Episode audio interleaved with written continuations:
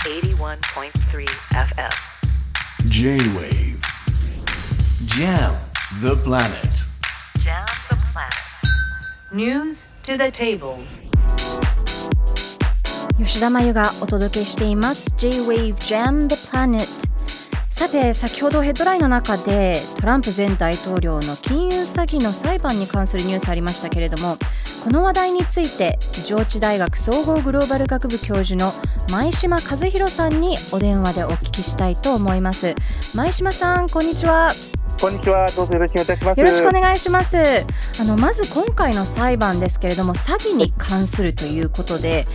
トランプ一族の純資産を水増ししたことが詐欺ではないかというようなことだと思うんですけれども一体何を争う裁判なのか詳しくお聞かせください。はい、トランプさんっていうのは大統領になる前は、まあ、テレビのセレブリティでもあったんですが、まあ、ニューヨークの不動産業で資産を築いた人です、まあ、ゴルフ場やホテルの経営とかやってたわけですが、そのトランプオーガナイゼーションなんですけど、それがあの親族企業ですが、これの不正会計疑惑なんですね。はい。これどういうことかというと、えー所有するトランプタワーとかの不動産を高く、まあ、偽ったというようになんですね。偽ったとこことで、え銀行から有、えーを受けるのに有利な条件で、えやったと。ですので、まあえ不正に得た利益をお今回はまあ2億5000万ドル、えー日本円にすると375億円とも信じられないぐらいの額になっちゃうわけですが、えーこれの返還を、えー今回の場合、民事で訴えられていると、こういうことですね。なるほど。あの今回訴えているのはニューヨーク州の司法長官でも民事裁判ということで、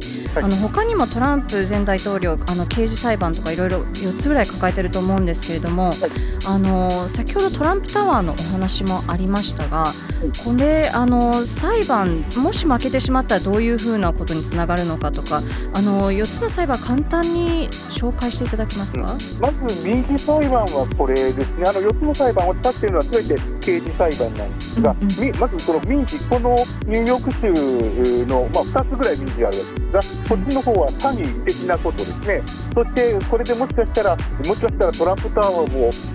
えー、と明け渡さないといけない可能性もゼロではないと、だから大きくなってるわけですが、あとはですね女性に暴行したと。いうこれようにもあって、これも民事でニューヨークの方であります。あとあの、えー、と刑事として、えまあ、有名になったのが4つあって、えーその中、州が訴えているのは2つ、連邦中央政府が訴えているのは2つですね、えーその、えー、と州が訴えている方は最初からいくと、ニューヨーク州がやっぱりこれ、あのえー、と2016年選挙の時に、えー不倫相手に口止め料を渡したんじゃないかっていう疑惑、えーそしてもう一つ州でいくと、ジョージア州に、アメリカの場合、州が、えー、と選挙の最終的な確定をするんですけれども、その確定をする州務長官のところに電話して、俺負けてるけど、えーバイデンよりも上にしろという2020年選挙の時に、えー要するに、えー脅したということ。なんですね。これが2つ。ね、あとあの連邦の方は、えー、と一つがマール・ア・ラーゴ、フロリダのトランプさんの家のところに、えー連邦政府のいろいろな外交とか、いろんなところで使った重要書類がどうも隠されていて、えーずっと返さない、えーこれはいけないと、えーと機密文書持ち出しの権限、ねえー、とあの4ですね、それでもう一つ、これが多分一番中では大きいと思うんですけれども、えー2021年1月6日の、えー、と選挙の完全な達成ですね、大統領選挙、その時の、えーに、えー、と支持者が議会を集結して、確定をやめさせようとした、この議会襲撃を先導したと、こういうところもありますよね。えーこのように今、これをすべ、て動いていっていますね、今のところね。もうなんか裁判てんこ盛りという感じなんですけれども、はい、ね、本当そうですよね。ねはいあのこれあれですよね来年の秋の大統領選まで全然続く可能性あるってことですよね。あります、ありますし、それが終わってからも続くかもしれませんね。ただ、終わってから続くと、これがもしトランプさんが大統領に返り咲いた後どうなるかというと、連邦の方は自分がトップですから、あこの裁判もうやめようっていうことをやめることできるわけですね。で、えーまあ、今今言った刑事裁判4つの中2つが連邦で裁判をやめていくあるいはこれは究極なんですがそれで早めに有罪になってしまったら、えー俺をお自分で自身をウォンチャするぞっていうことも過去にこんな大統領いないんですが、可能性はあるわけですね。えーあとあの民主の方どうなるかというと、これはもういろんな形で支持者からお金を集めて、えーなんとか保釈してもらうという、えーまあ、逃げ切りを考えていると思いますね。もう前代未聞という感じがしますけれども。そうですね、まさにですね。はいね、そんなお騒がせという感じのぜアメリカの元大統領ですけれども、まあ、不思議なのが、まあ、抜群にまだ人気だということであの、リアルクリア・ポリティクスの最新のデータによると共和党の候補者でトランプ氏を支持するとした人が56%で2位のフロリダ州知事のデサンティス氏が13%なので、まあトランプ独走状態というような感じなんですけども人気すぎて、共和党内の討論会も欠席したりもうやってらんないという形だと思うんですけどもこんなにはい。こうあぐらをかけるぐらい人気の理由トランプ氏が人気の理由っていうのは何なんでしょう？一言で言うと、先ほどの2020年選挙の話だと思うんですよね。えー2020年選挙はバイデンが、あるいはバイデンの周りが不正をして大統領になったと思っている人が、えートランプ支持者の圧倒的な数なんですね。えーまあ、トランプ支持者といいますか、共和党支持者の中で、いまだに7割ぐらいが2020年選挙は不正だった。逆に言えば、2020年選挙で選ばれるのはトランプだったと。えー今、本当はトランプ大統領じゃないといけなかったんだと、そういうところだと思うんですね、要するに、えー、とまだトランプ時代なのに、何が、えー、となんかはめられちゃったんだ、バイデン、こういうふうに見てるわけですねなん。か陰謀ですので、他の人が出てきても、いや、やっぱりトランプでしょってことになってくるんですよね。